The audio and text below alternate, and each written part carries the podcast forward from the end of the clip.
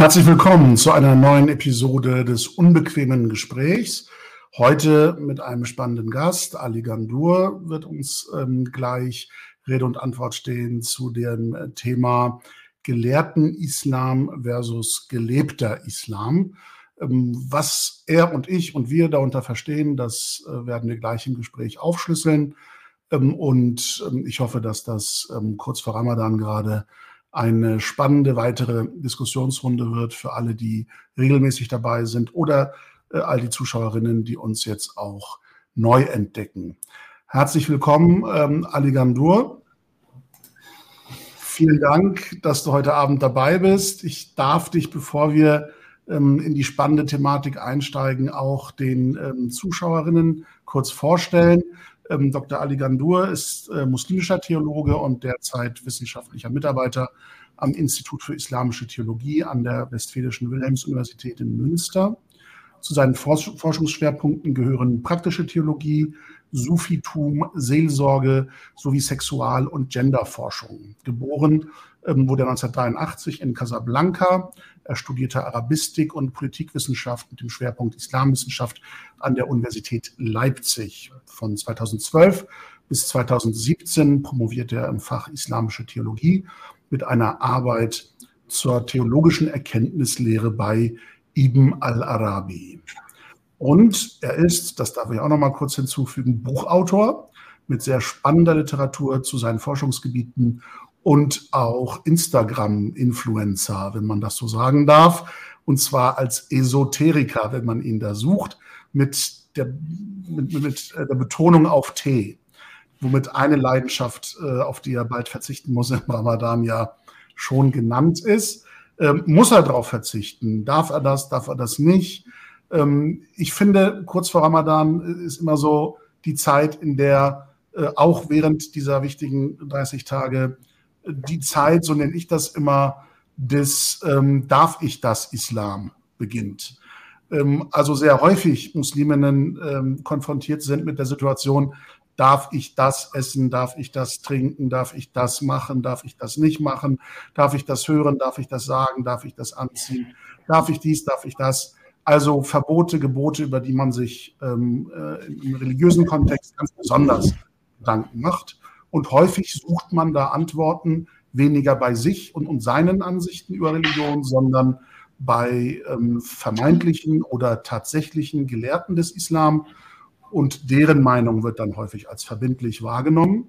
Und deshalb wollen wir heute tatsächlich auch über diese Konstellation, diesen Gegensatz zwischen gelehrten Islam und versus gelebtem Islam reden. Bevor wir detaillierter darüber sprechen, was verstehst du unter diesem Gegensatz unter diesen Begriffspaaren?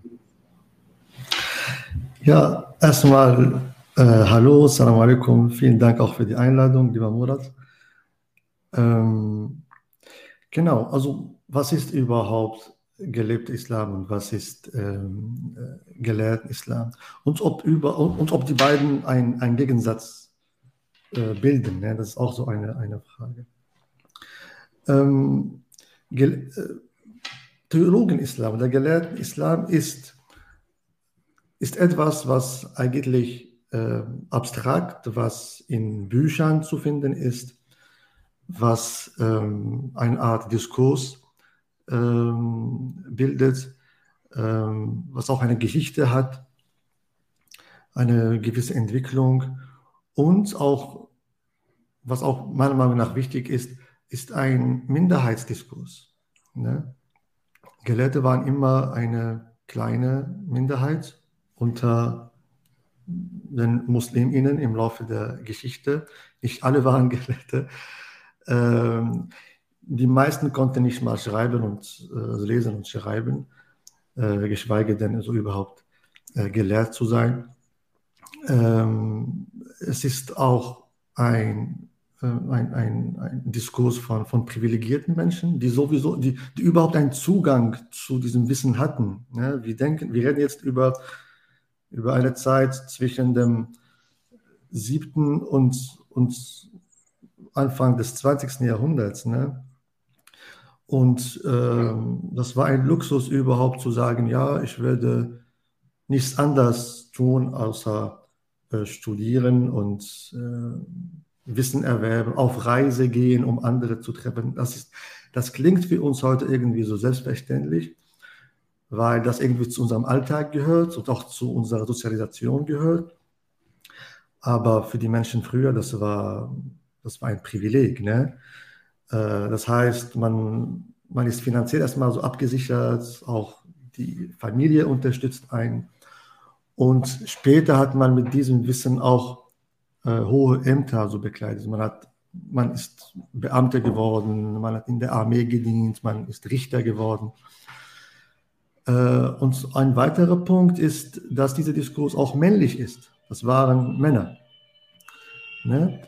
Es sind privilegierte Männer, ähm, die auch finanziell, wie gesagt, privilegiert sind, aber auch so gesellschaftlich privilegiert sind.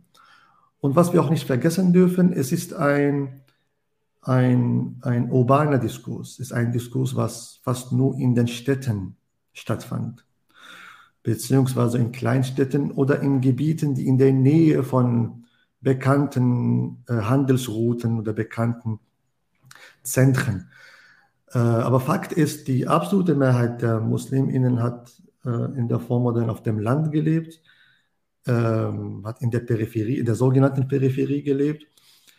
Äh, kein Mensch spricht über Westafrika, über Südostasien, über China, über Indien, über Zentralasien, über Russland und Ukraine, über ähm, Osteuropa.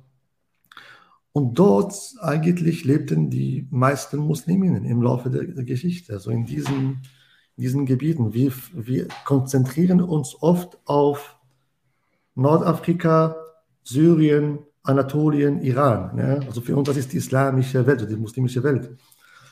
Ähm, und auch da ähm, gibt es natürlich urbane Zentren, aber auch die meisten haben in der Vormoderne auf dem Land gelebt, so also weit entfernt von, von diesen Städten, wo äh, solche Diskurse überhaupt stattfanden.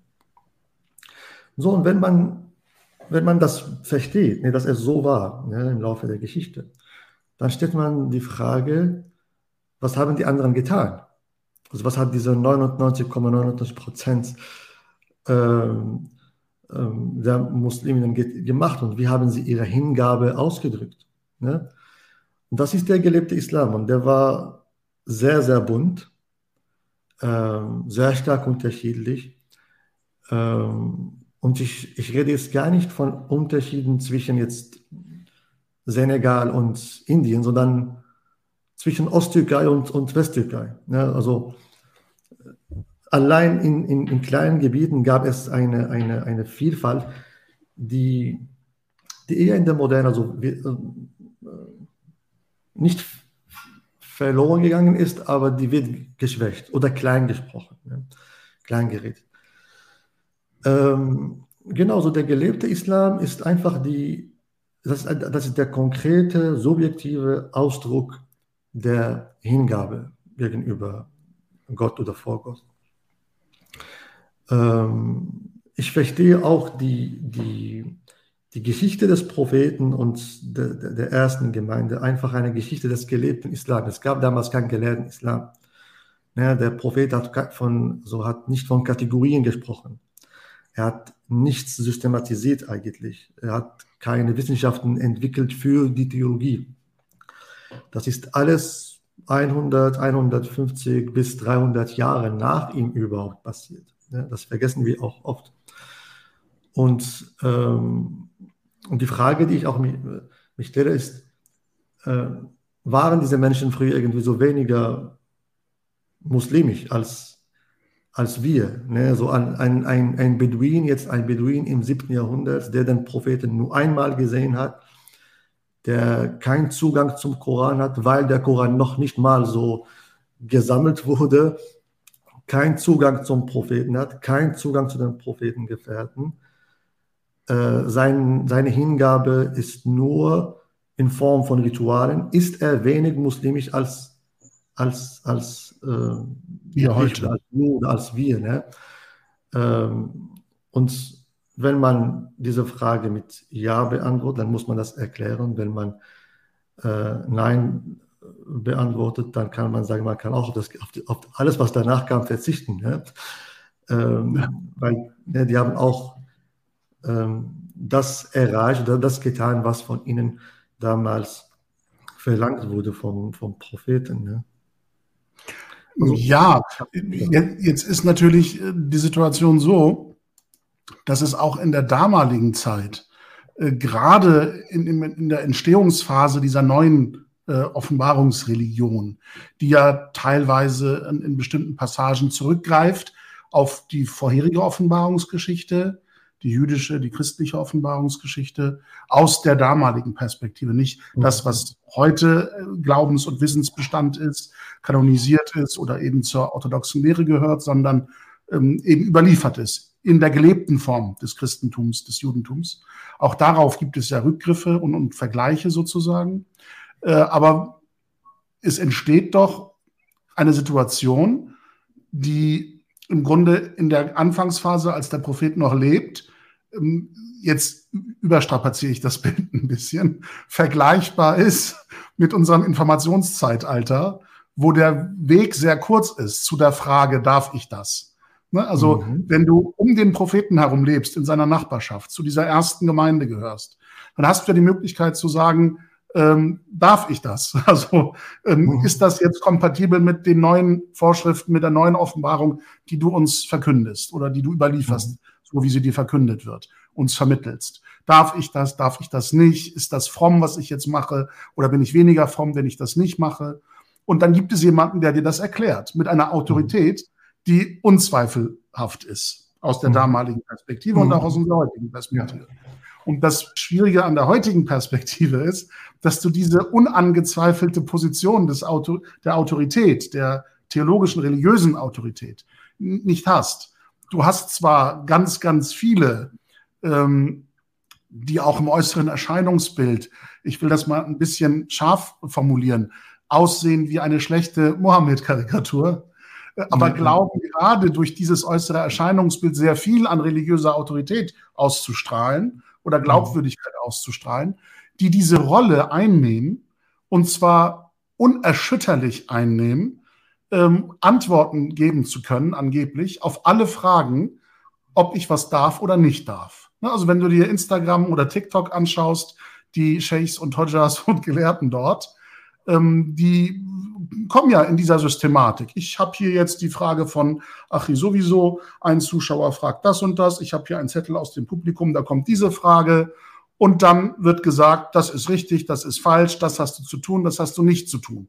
Und zwar so unerschütterlich, äh, als ob es wie eine prophetische Autorität wäre. Ich habe noch keinen erlebt in dieser Rolle, der sagt, hm, über die Frage muss ich nochmal nachdenken. Ich weiß die Antwort hm. nicht, ob man das darf oder nicht darf. Oder ich habe irgendwo gelesen, dass ein Gelehrter geschrieben hat, das und das darfst du, aber es gibt auch Meinungen, das und das darfst du nicht an der Stelle. Also sich widersprechende Meinungen. Und wie und woran kann man sich jetzt als Muslim und Muslimen der heutigen Zeit daran orientieren, um zu wissen, äh, wie kann ich ein frommerer Muslim sein, ein ähm, in Anführungsstrichen besserer Muslim sein, eine bessere Muslimin mhm. sein oder nicht sein? Habe ich denn Autoritäten, denen ich vertrauen kann? Bin ich auf mich zurückgeworfen, wie die Peripherie, die du beschrieben hast? Wie hat man damals entschieden, darf ich das, darf ich das nicht? Wenn ich keinen äh, Account habe, wo ich mal google und nachschaue, äh, was haben denn tatsächlich oder vermeintliche Autoritäten gesagt? Wie komme ich zu dem Ergebnis, damals wie heute, was macht mich besser oder frommer oder eben nicht? Ich, ich würde erstmal die erste Prämisse in Frage stellen, und zwar, dass die Menschen in der Zeit des Propheten, ich sage es jetzt einfach so jetzt salopp, ihn so mit Fragen so genervt haben. Ne? Also darf ich, darf ich nicht. Ähm, das bezweifle ich sehr stark, also dass es so war. Ähm, ja, in, in Medina gab es eine Community, die manchmal Fragen gestellt hat. Also das ist dokumentiert in im Koran und auch in, in einigen Überlieferungen.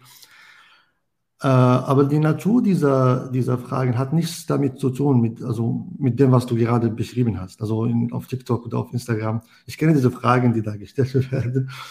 Hat nicht viel damit zu tun. Und äh, wie gesagt, und was ist mit den Musliminnen, die außerhalb Medina gelebt haben? Ne? Zum Beispiel, es gab auch eine Community in, Ost, in heutigen Ostarabien und auch in Südarabien und auch in Nordarabien. Das ist, es gab kein ICE damals, da musst du schon so ein paar Monate so äh, auf, dem, auf, dem, auf dem Weg unterwegs sein. Ähm, ich, also ich, ich verstehe die, ähm, die Frühgeschichte der, Mus, der Musliminnen nicht so, dass es, es gab sowas nicht. Ne? Diese Fragerei gab es nicht. Und ähm, warum sage ich das? Weil gäbe es klare Antworten vom Propheten zu all diesen Fragen, dann würden wir nicht mehrere Positionen innerhalb der späteren Rechtsschulen finden. Also bei Fragen, wo, wo Klarheit herrscht, finden wir kaum Dissens unter den Rechtsschulen. Das sind sehr, sehr, sehr wenige Fragen. Sehr, sehr wenige. Äh, ansonsten gibt es äh, Dissens fast bei, bei jeder Detailsfrage. Ne? Äh, manchmal innerhalb der, der, derselben äh, Rechtsschule. Und das zeigt, dass, dass diese Menschen später versucht haben, irgendetwas zu rekonstruieren, was gar nicht rekonstruierbar ist, sondern haben mit bestimmten Quellen gearbeitet und mit, äh, mit ihrem damaligen Wissensstand versucht, auf diese Fragen zu, zu, zu antworten. Aber das ist eine spätere Entwicklung. Also das ist auch, darüber kann man auch, auch sprechen, so, warum das so auch äh, passiert ist.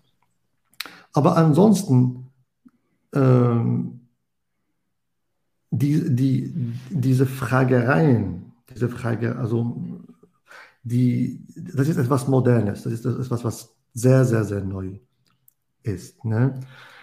Äh, hat auch damit zu tun, dass äh, Wissen zugänglich äh, wurde.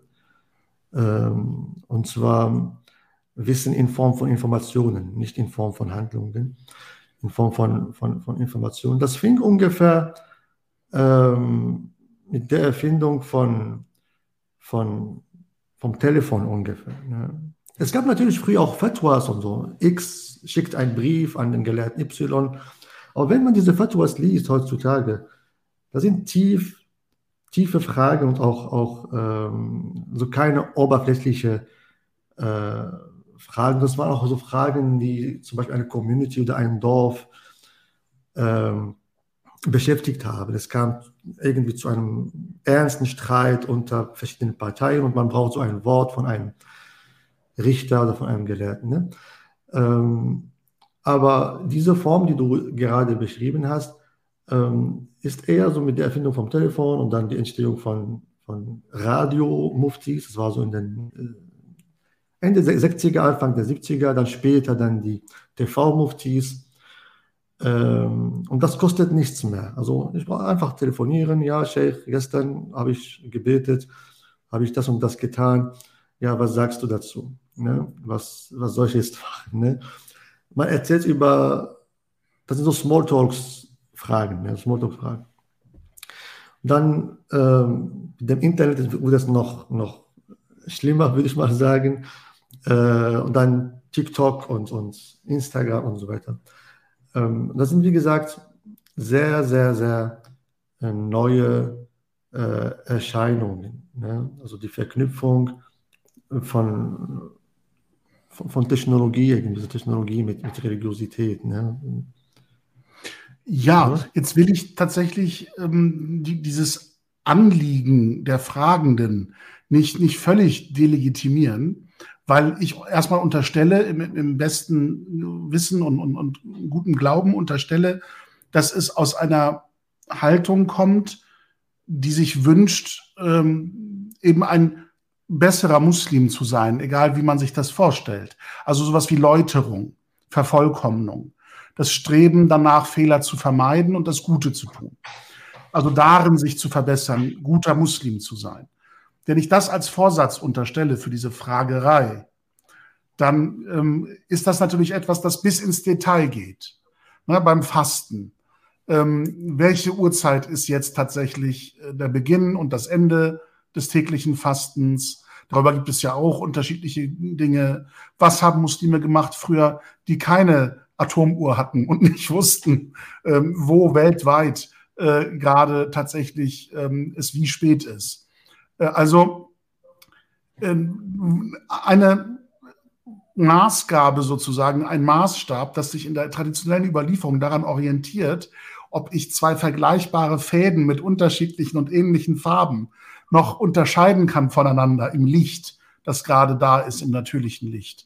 Also etwas, was sehr viel Spielraum für menschliche Fehler, äh, für Kurzsichtigkeit, für Weitsichtigkeit, für Farbblindheit, alles Mögliche eröffnet und erlaubt, ähm, führe ich zurück auf eine Perfektion, die nach Sekunden und Minuten schaut.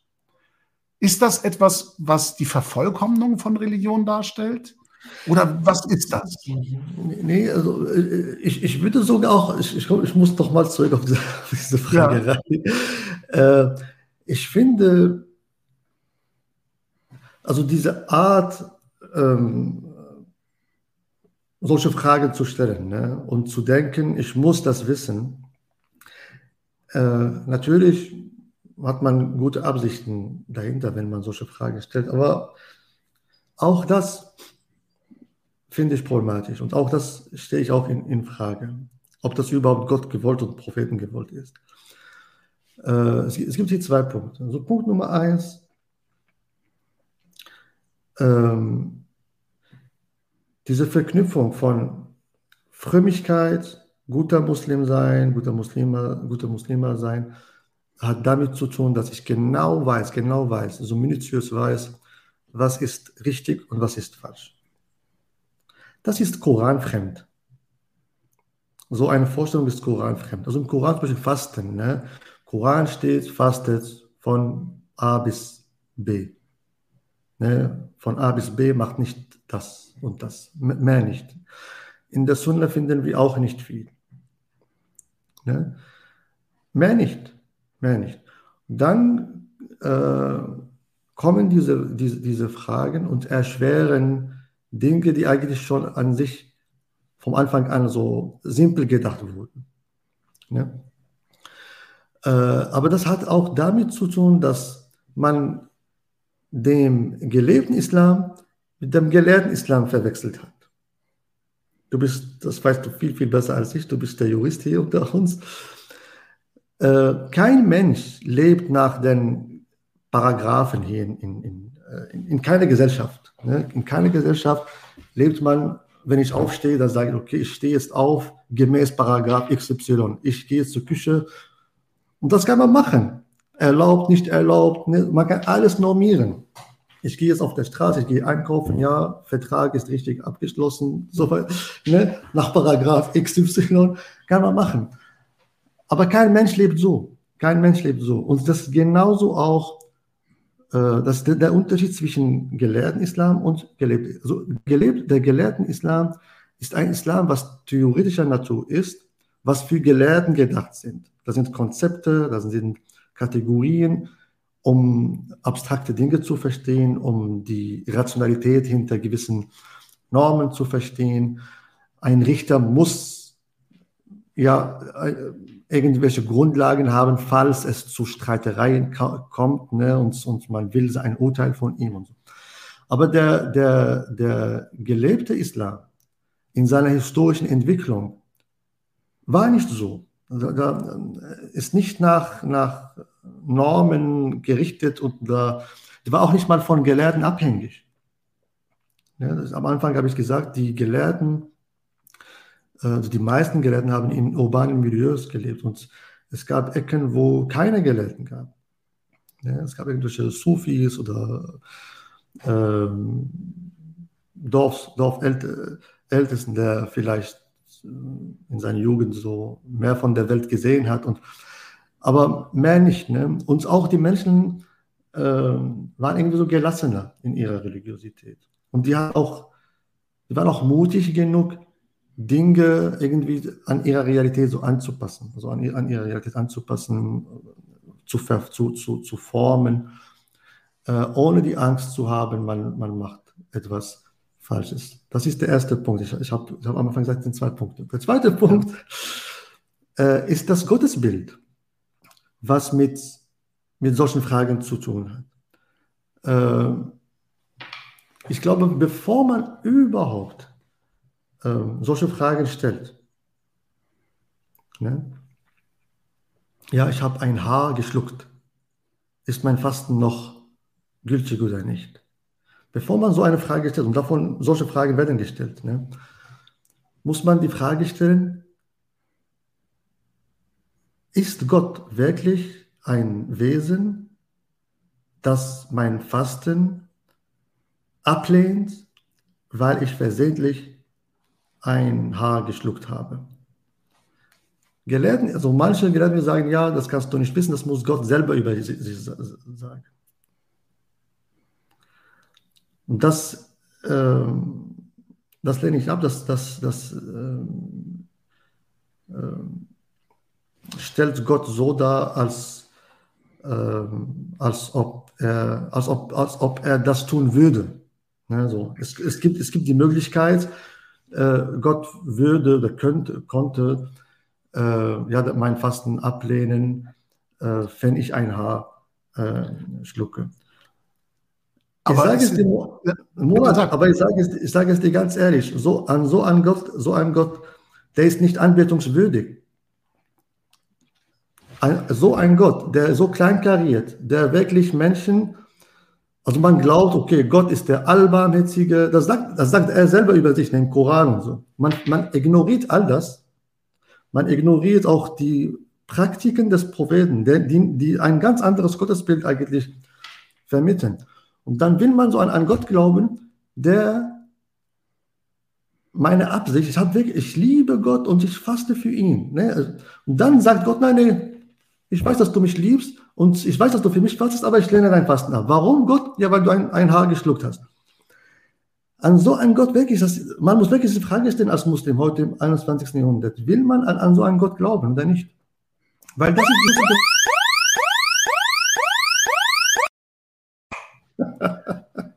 kannst vom Glück sagen, du kannst ja. vom Glück sagen, dass nicht der Haram-Alarm losgegangen ist. Das ist die Fitna-Alarm. Das war der Fitna-Alarm. Das ist der also Alarmstufe gelb, kurz vor rot. Aber das ist, das ist. Weißt du, warum ist, der Alarm losgegangen ist?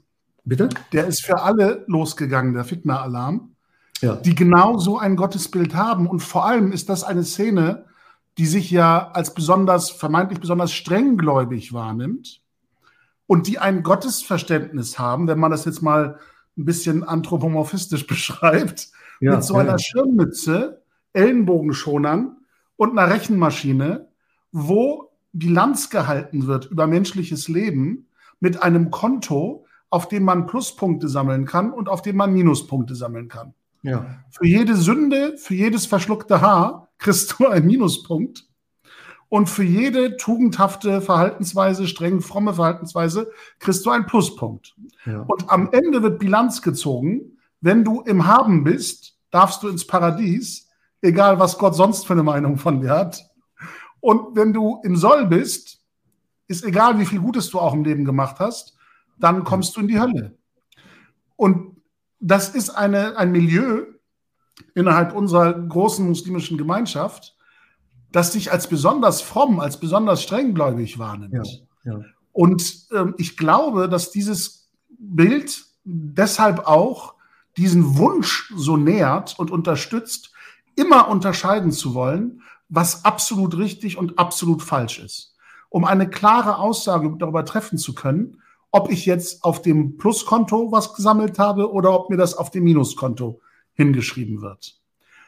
Und ich habe auch das Gefühl, und da bin ich gespannt, was du davon hältst, ähm, ich glaube, man will auch diese starke Unterscheidung zwischen richtig und falsch, dieses strenge Schwarz-Weiß, das keine Nuancen zulässt und Eindeutigkeit erzwingt, ob man eben richtig gehandelt hat oder falsch, ob man muslimisch gehandelt hat oder nicht muslimisch, um auch über andere sagen zu können, ob die noch Muslime sind oder nicht.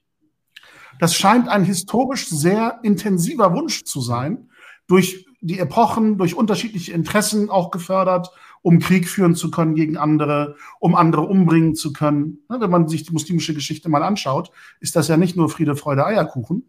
Und ähm, gerade das, diese, dieses Bilanzieren und strenge Urteilen ob etwas noch muslimisch ist oder nicht, dient häufig dazu, etwas zu nähren, was ich jetzt als Takfir-Wahn oder Takfir-Rausch nenne, was sehr verbreitet ist in unserer Community, über andere urteilen zu können, ob sie noch Muslime sind oder nicht. Obwohl das ja eine Frage ist, auf die ich in meinem Leben nie eine Antwort haben muss.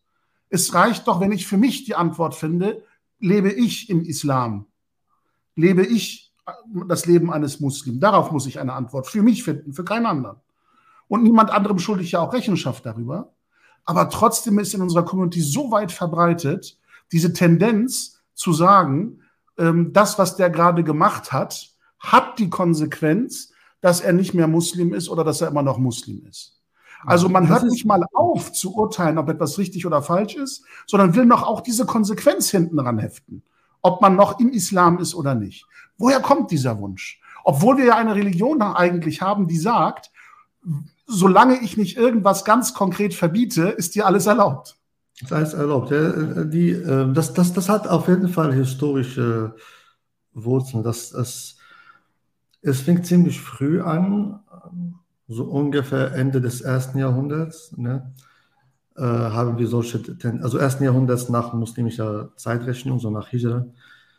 Ähm, und es fing so an, also es fing so an, dass man ähm, durch gewisse Handlungen so Menschen irgendwie so aus, aus dem Kreis des Muslimseins äh, ausgeschlossen hat.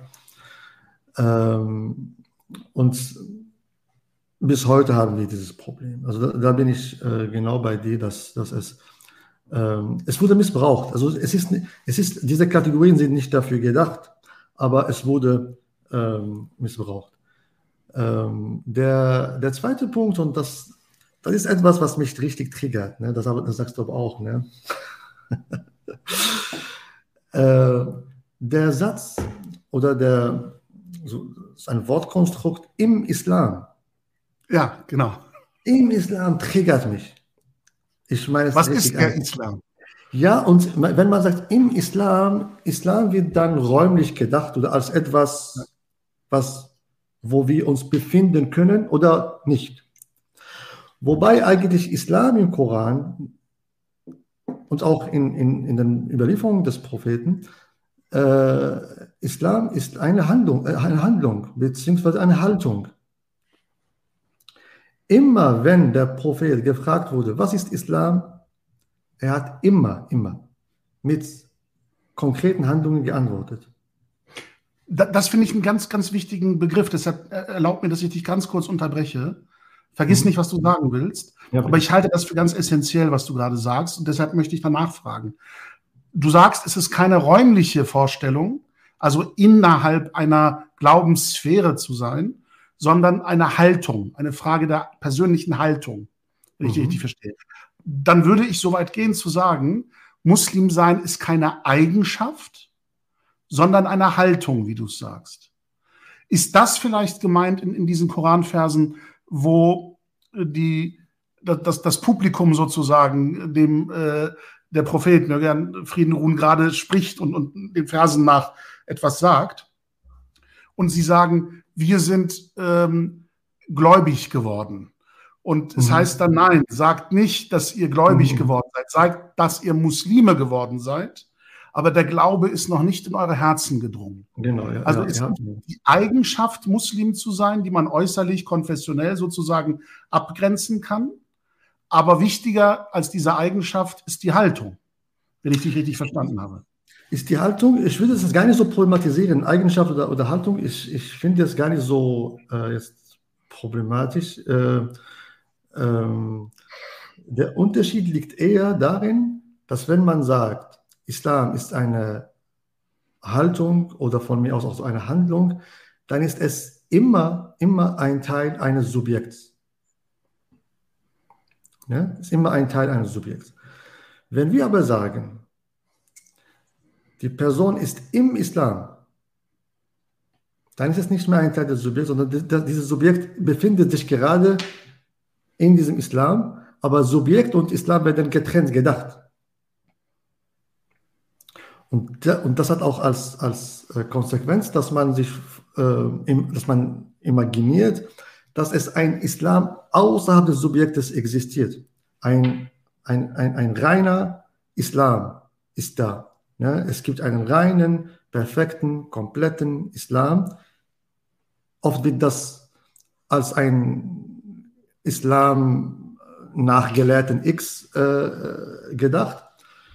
Äh, und man, man schaut, okay, wie viel von, die, von diesem Islam finden wir in diesem Subjekt und wie viel äh, fehlt bei diesem Subjekt. Und wenn mehr fehlt als äh, da ist, dann ist diese Person außerhalb von diesem Kreis Islam. So.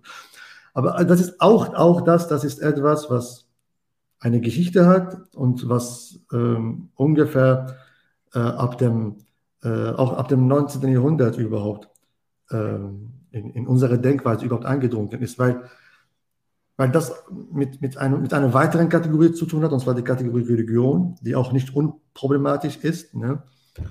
Ähm, aber ich will das jetzt gar nicht jetzt, ähm, thematisieren, das ist ja. In dem Kontext ist ja auch auffällig, und das ist, glaube ich, Teil des Problems, über das wir reden, ähm, dass bei dieser Fragerei und die bereitwillige ähm, Haltung, darauf auch immer konkrete Antworten geben zu wollen. Ne? Die Fragerei würde ja aufhören, wenn diese tatsächlichen oder vermeintlichen religiösen Autoritäten sagen würden, nervt mich nicht mit diesen Fragen, darauf kommt es gar nicht an. Ne? Ihr müsst eine innere Haltung haben macht euch darüber Gedanken, reift als Mensch, handelt gerecht, versucht Gutes zu bewirken, versucht gerecht zu handeln und all diese Fragen sind völlig egal. Ja? Ja, ja. Ähm, aber so antwortet ja keiner. Äh, all die Befragten antworten ja mit, das ist richtig, das ist falsch. Ich habe noch nie erlebt, dass einer von denen sagt, ich weiß es nicht oder es gibt dazu unterschiedliche Meinungen ich habe vielmehr das Gefühl, je älter ich werde, in meiner frühen Jugend ist mir das auch schon aufgefallen. Ich war mir nicht sicher, ob was das für ein Phänomen ist, aber je älter man wird, hat man, glaube ich, das Gefühl zu durchschauen, was da gerade passiert. Und was Kann da passiert ist, ist passiert häufig das, dass die Person, die gerade eine Antwort auf diese Frage finden will, nicht irgendwelche Gelehrtenschriften im Kopf hat und das Ergebnis reproduziert und vermittelt, sondern sein persönliches Gefühl davon was mhm. muslimisch richtig oder falsch ist. Das verpackt er dann als Antwort des absoluten Ja oder Nein, des mhm. richtig oder falsch. Also was er glaubt, wie er mit seiner Frau umgehen müsste, was er glaubt, dass er überhaupt mit seiner Frau in mhm. einer bestimmten Weise umgehen dürfte, dass er eine mhm. Autorität gegenüber der Frau hat zum Beispiel. Oder dass er in einer bestimmten Weise dieses oder jenes verbieten kann anderen Menschen oder sich selbst oder ein, eine bestimmte Form äh, der Religiosität eben praktiziert oder nicht. All diese persönlichen Befindlichkeiten werden häufig verpackt als Antwort auf die Frage, was objektiv in Anführungsstrichen richtiges muslimisches Verhalten sein soll oder nicht. Also eine mhm. allgemeine ethische Vorstellung darüber, was der richtige Muslim zu sein hat, als, als rein persönliche Meinung, wird im Grunde als autoritäres Wissen verkündet. Ja, ja. Und deshalb kommt es nie vor, dass jemand sagt, ich weiß es nicht oder ich muss das nochmal nachschlagen oder es gibt da zwei Meinungen, weil das automatisch seine Autorität ja zerrütten würde. Ja, nee. ja das, das, das, das ist was, was wir heutzutage haben. Ne? Ähm, wir erleben auch so, ein, ähm, so eine Zeit, wo, wo, wo die Normativität und wo der sogenannte so Fiqh oder, oder, das muslimische Recht irgendwie die Oberhand äh, gewonnen hat. Ne? Äh, was du am Anfang erwähnt hast, also dass es keinen Gelehrten gibt, äh, die, die sagen, ja, ähm, frage gar nicht mal danach und so. Sowas gab es in, in, der Geschichte. Ne? Also ähm, die Sufi-Geschichte ist voll mit, mit solchen äh, Beispielen. Aber heutzutage, wenn man von Sufis spricht, dann will man auch die Sufis irgendwie so immer als Restgelehrte darstellen. Die waren, man sagt, ja, die waren Restgelehrte und Sufis, aber das ist auch eine Minderheit. Also die Geschichte der Sufis ist keine Geschichte von Restgelehrten. Also das vergessen wir auch oft. Die hatten oft Stress mit Restgelehrten. Also Sufis wurden, manche wurden gekreuzigt im Osmanischen Reich oder in Marokko oder in, in anderen Ecken dieser Welt. Ne? Ähm, weil sie auch die Autorität von diesen Rechtsgelehrten in Frage gestellt haben. Ne? Äh, genau, ja. Ähm, ähm, ich habe hier einen Kommentar, den ich kurz einblenden will, von ähm, Akif Schein, der fragt, ich, möchte nochmal auf das Thema zurückkommen und fragt, wie sehr denn der Gelehrtendiskurs über noch, überhaupt noch beim Volksislam ankommt. Also wie, wie nimmst du das wahr? Also ist dieser Diskurs, der früher territorial, technologisch äh, beschränkt war, sozusagen hohe Hürden und Barrieren hatte, heute die Barrieren eben wegfallen und die direkte unmittelbare Zugänglichkeit zu vermeintlicher oder tatsächlicher Autorität besteht, kommt da überhaupt noch was an oder reden wir über ein, ein Phantom gerade? Natürlich gab es auch so eine Art Transfer. Ne? Ähm, nur das war nicht in, in der Form, was wir heutzutage kennen. Ähm, ein, ein Beispiel, ne? ein Beispiel. Ähm, du weißt, ne, ein von meinen, meinen Forschungsgebieten ist äh, Sexualität. In den meisten Büchern, in den meisten Rechtsbüchern, wenn man schaut, welche Strafe gab es zum Beispiel ähm, für die Prostitution. Ne? Die Strafen in den Texten, in den, ne, in den juristischen Texten sind sehr, sehr hart. Ne? Körperstrafen, äh, Hinrichtungen und so weiter. Ähm, aber faktisch, die gleichen Rechtsgelehrten, also das, das, sind die, das sind die gleiche Person, in, in ihrer ähm, Position als, als, als äh, Rechtsgelehrte hat sie sehr, sehr, sehr, sehr, sehr scharfe Strafen, äh, strenge Strafen ähm, in, ihren, in, in diesen Büchern niedergeschrieben. Aber als äh, Richter zum Beispiel haben sie ganz anders geurteilt. Ganz anders. Das ist, das ist belegt, es gibt viele Studien zum Beispiel über das Osmanische Reich, wo quasi nie zu diesen Körpern, also zu, zu, zu, zum Beispiel zu Hinrichtungen kam. Äh, Körperstrafen sehr, sehr selten, aber zum Beispiel Hinrichtungen nie gegen, gegen die ähm, Prostitution, äh, zumindest in den äh, Gebieten, die erforscht wurden. Also es gibt so Studien zu äh, Aleppo, im Osmanischen Reich. Man hat so äh, Richterregister äh, analysiert. Und oft sind die Strafen so, so Geldstrafe oder die Person muss einfach die Stadt äh, wechseln, sowas.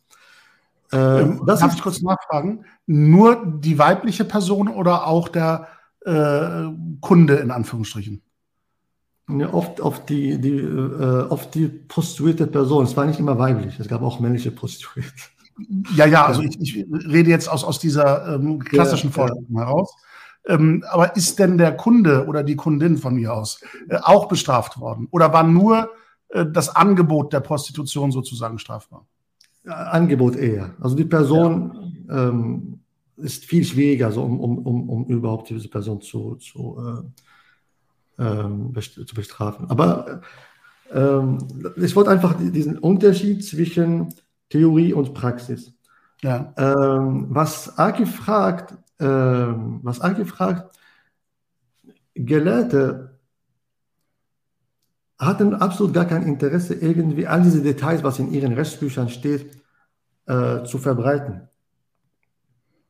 Das ist auch das Interessante. Ähm, wenn man äh, zum Beispiel, es gibt so Berichte über Sufis, die zu den Dörfern gehen und predigen und so.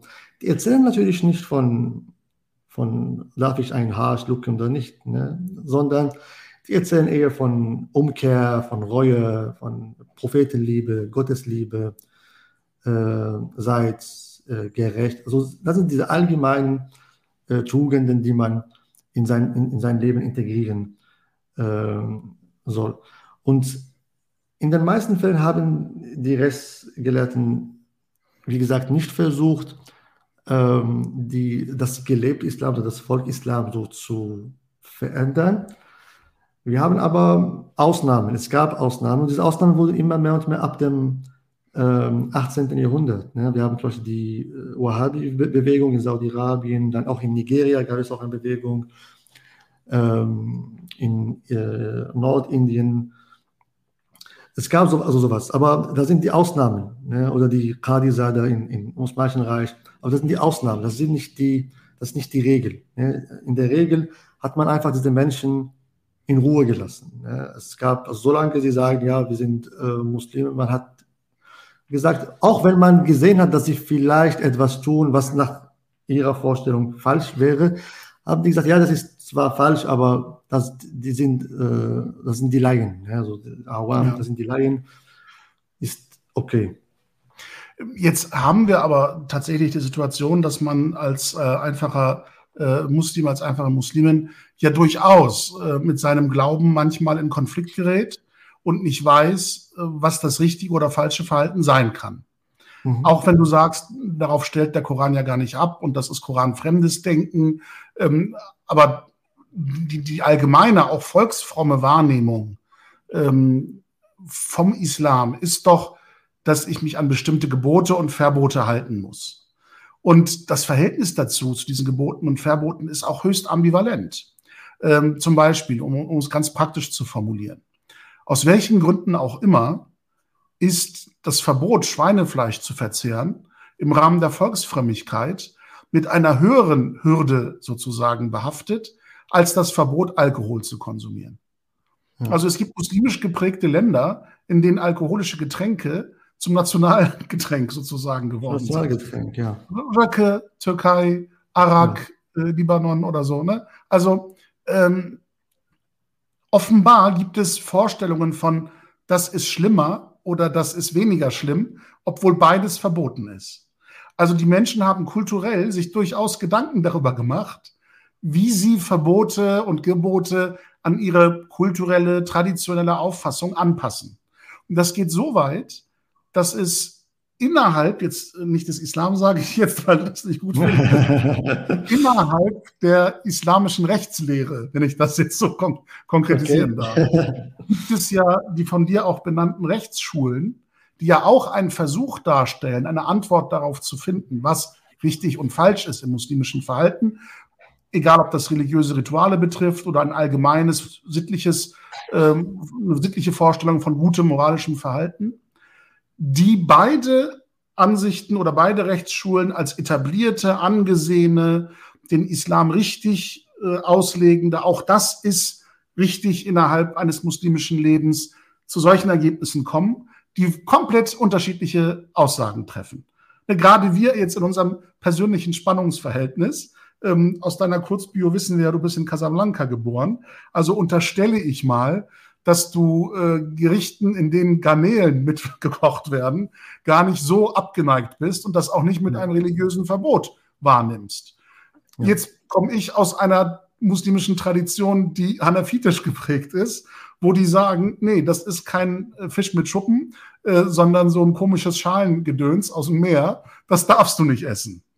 Also innerhalb dessen, was wir als richtiges muslimisches Leben verstehen, gibt es zwei unterschiedliche Aussagen dazu, ob man eine Garnele essen darf und ob das richtig oder falsch ist.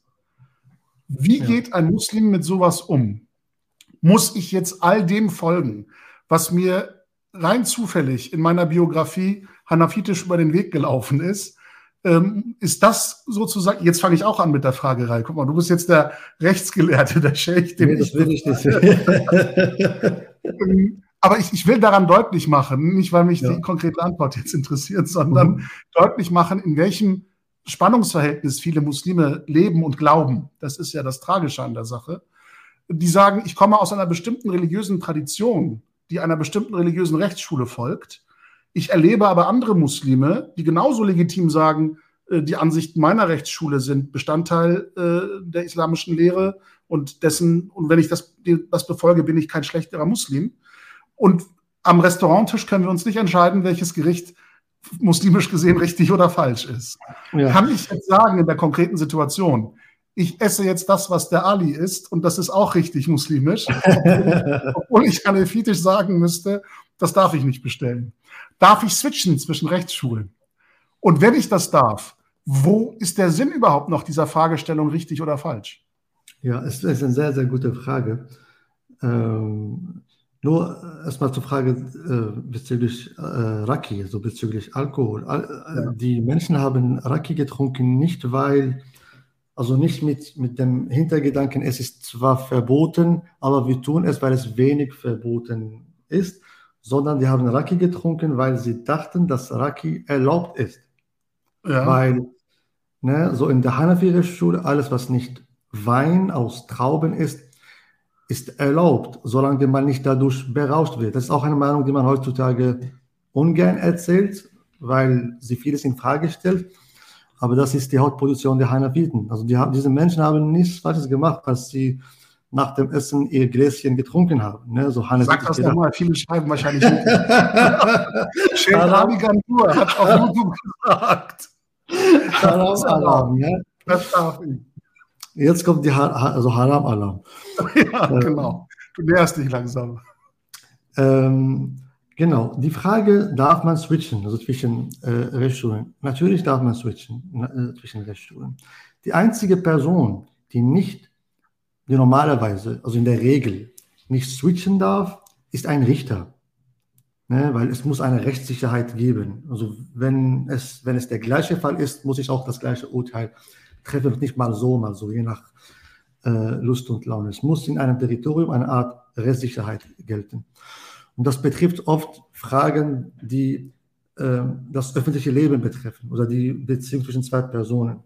Aber in meinem Leben, in meinem privaten, persönlichen Leben, äh, nichts, nichts spricht ähm, äh, dagegen. Früher, man findet in den Werken von, von manchen Gärten, dass man gesagt hat, ne, das darf man nicht machen, das wird zu Fitner führen, also Fitner-Alarm wieder zu Fitner führen. Das kann, das kann ich verstehen, das kann ich verstehen, wenn ich aber, wenn ich jetzt im, im 15. Jahrhundert in einem Dorf, keine Ahnung, in Anatolien oder in Senegal lebe und ich weiß, ich werde mein Dorf nie verlassen, ich werde mein ganzes Leben nur in diesem Dorf äh, verbringen, ich werde ja. nichts von dieser Welt sehen, es gab damals keine Fotografie, das gab es nicht. Dann natürlich könnte es wirklich zu Verwirrung führen, wenn eine andere Person kommt und ganz anders betet oder andere Dinge tut und sagt, das ist erlaubt. Und das könnte, könnte zu Verwirrung führen, zu Streit.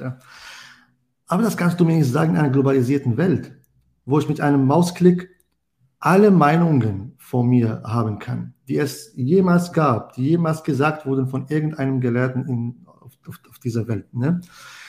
Ähm, wenn, wenn, wenn jemand sowas sagt, der lebt irgendwie in, in, im falschen Film, also in der, der versteht nicht, wie überhaupt die Welt heutzutage äh, funktioniert. Und wir leben in einer Gesellschaft, wo es äh, verschiedene muslimische Traditionen nebeneinander ähm, leben und existieren und koexistieren.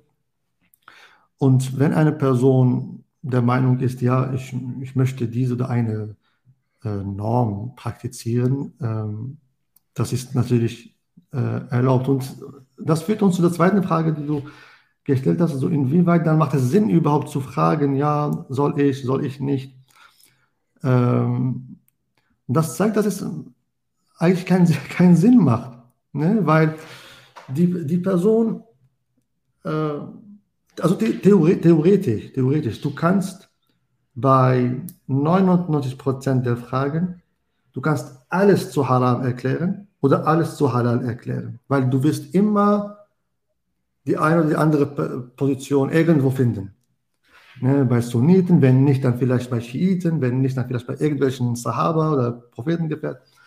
Man wird immer eine Position finden, die was anders besagt. So. Äh, das verwirrt, das, das kann verwirren, sagt ja, wo ist das, was ist das, das, das Richtige, wo ist das äh, äh, falsch, aber das zeigt, dass Sinn und Zweck von Glaube und von Religion nicht das ist.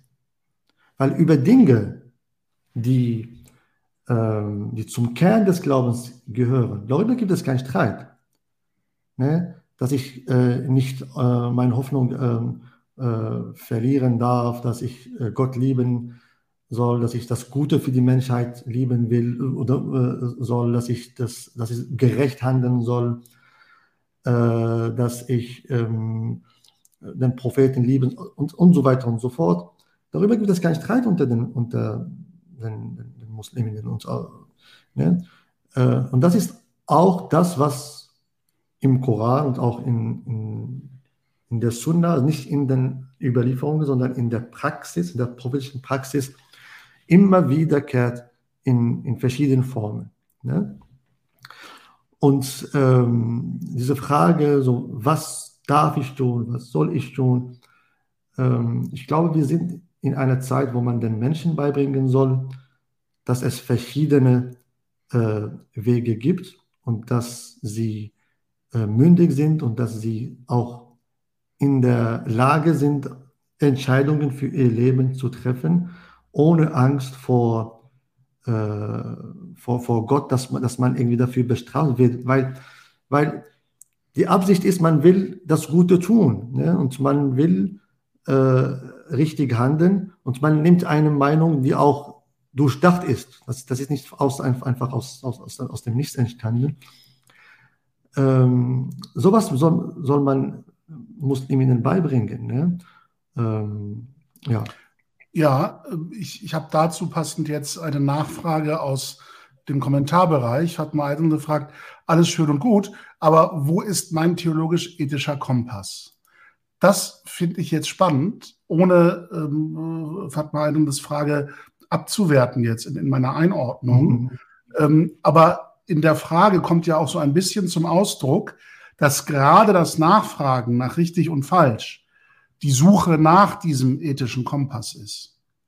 Also mhm. je mehr ich Dinge tue, die mit Ja, das ist richtig, bestätigt werden von zum Beispiel einer religiösen Autorität oder egal, wen man dafür hält, ähm, habe ich eher diesen Weg, ethisch richtig zu handeln.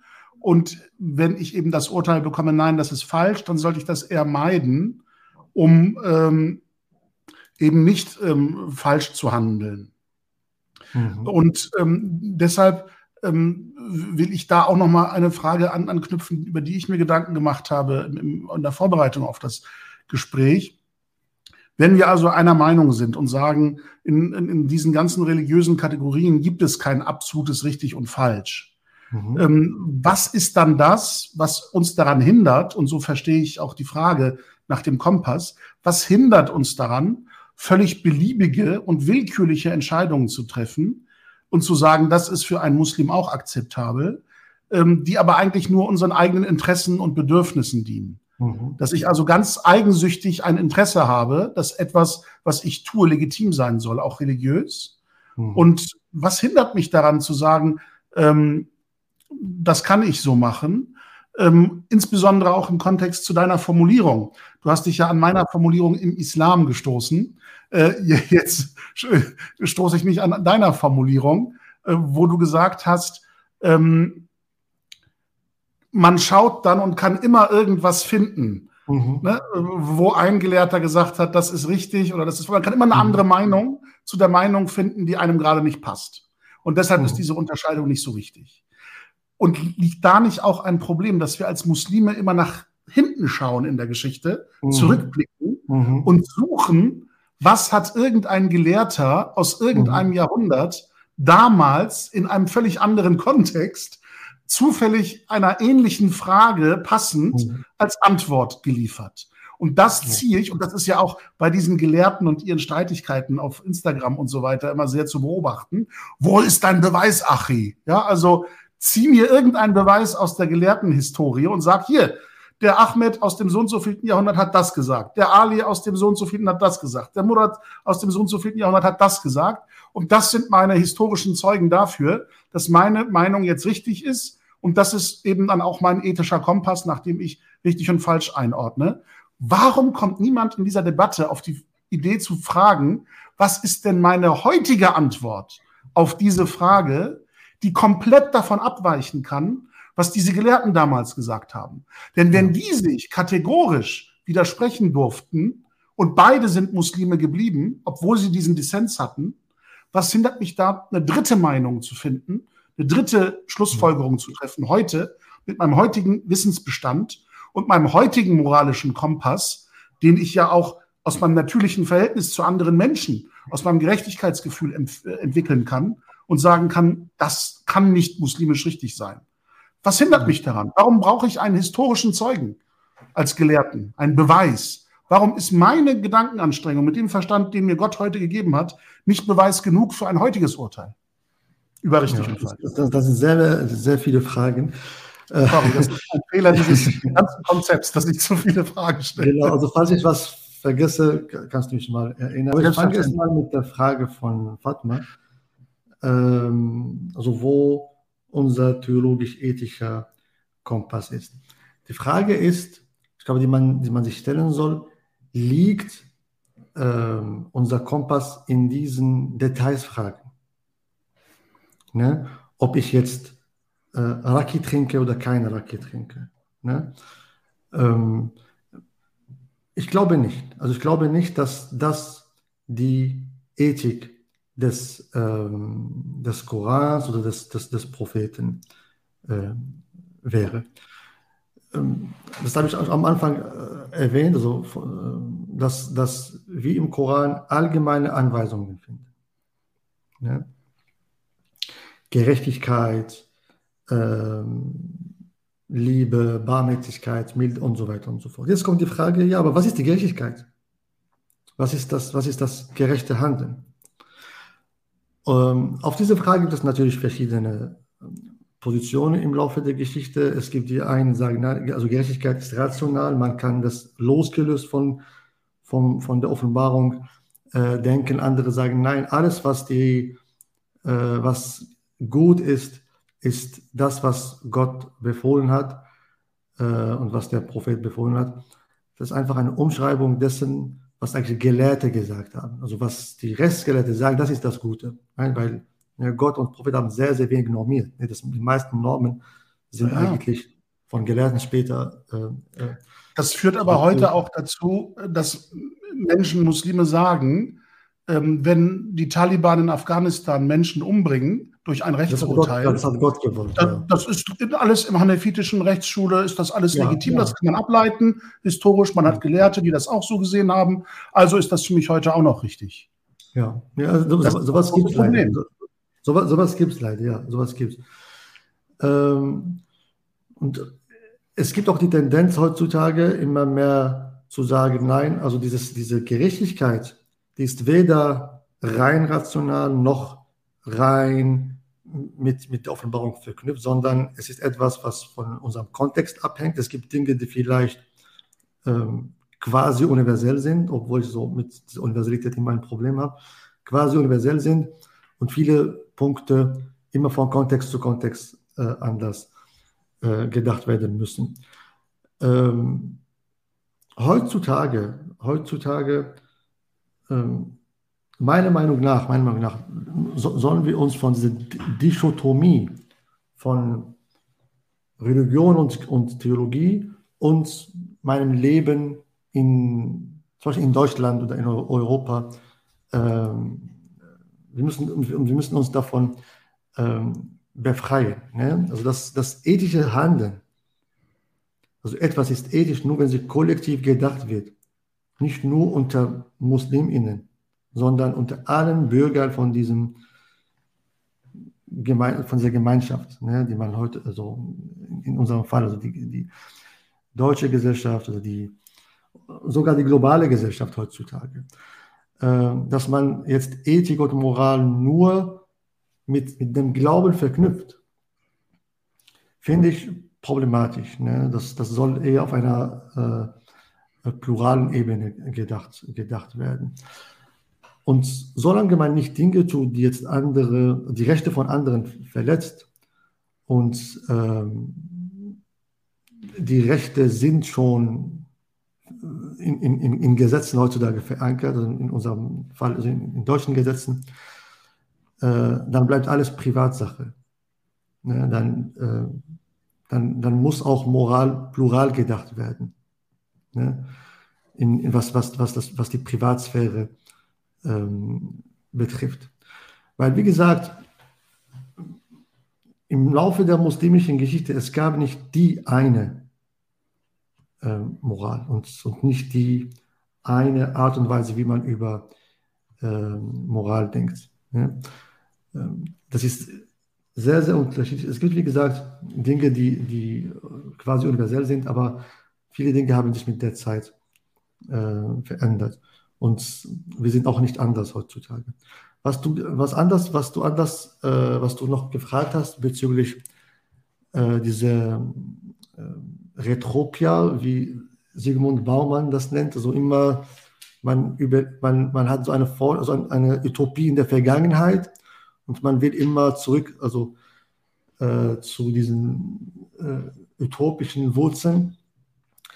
Äh, da bin ich total bei dir. Ich bin total bei dir. Also es gibt Dinge, die überwunden werden müssen. Ja? Ähm, es gibt Fragen, die man nicht so beantworten kann, wie jetzt ein Gelehrter aus dem 9. oder 10. Jahrhundert beantworten kann. Ne? Ähm, es gibt Dinge, die kann man, wenn man Theologie studiert, man studiert sie als, als ähm, äh, Restgeschichte, aber nicht mehr. Ne? Und nicht als eine Quelle für, äh, für Normen. Und ich würde so weit gehen und sagen, dass, das, dass die meisten zwischenmenschlichen Handlungen, die im muslimischen Recht normiert wurden, äh, müssen total neu gedacht werden. Sei es Handelsrecht, Eherecht, Scheidungsrecht, Unterhaltsrecht, Strafrecht. Wenn wir das, heut, wenn wir das muslimische Recht heutzutage studieren und wenn wir, wenn wir, wenn, wenn wir uns äh, damit auseinandersetzen, dann haben wir mit, mit Normen zu tun, die absolut nicht mit unserer Realität zu tun haben. Ich gebe euch ein Beispiel. Jeder von uns, äh, ich gehe davon aus, stark davon aus, also jeder Muslim zumindest, der, der uns anschaut, hat schon mal ein, ein Mihal in der Hand äh, gehabt äh, oder ein Rechtsbuch in der Hand gehabt. Wenn man das erste Kapitel öffnet, also das erste, die ersten Seiten über Wasser, das war oft über Wasser, Wasserarten, die Wasserarten, die dort erwähnt werden, haben nichts mit meiner Realität zu tun. Und die Wasserarten, die ich in meiner Wirklichkeit habe, werden dort gar nicht erwähnt. Also Leitungswasser und Mineralwasser kommt dort gar nicht vor. Aber du findest Tauwasser, Salzwasser, Brunnenwasser, ein Brunnen, äh, was verseucht wurde. Wenn, was ist, wenn ein Maus in das Wasser fällt? Stehendes Gewässer, fließendes Gewässer. Ja, ja. Tiere drin. Das zeigt, dass, das zeigt dass, dass, dass die Welt, die dort normiert wird, gar nicht mehr meine Welt ist. Vielleicht existiert sie immer noch woanders, aber die ist zumindest nicht meine Welt und auch nicht die Welt von Millionen Muslimen auf dieser Welt, ne? in Jakarta oder in Istanbul oder so. Ne?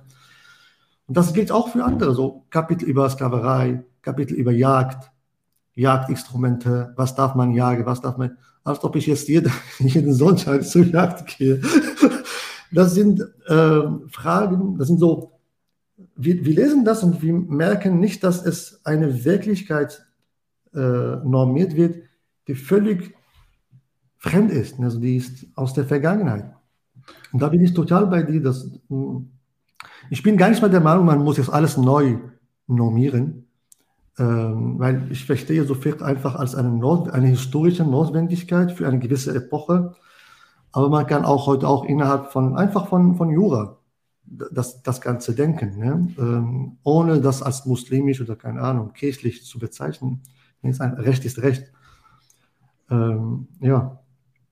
Ich glaube, das ist eine steile These, auf die du jetzt nicht antworten musst. Ich stelle sie einfach so in den Raum zum Nachdenken, auch für alle, die zuhören ähm, zuschauen. Ich glaube, dieser Wunsch nach kategorischen Antworten ist auch der Wunsch nach der Möglichkeit einer kategorischen Abwertung. Und über andere Menschen sagen zu können, die sind schlecht, die sind mhm. nicht muslimisch.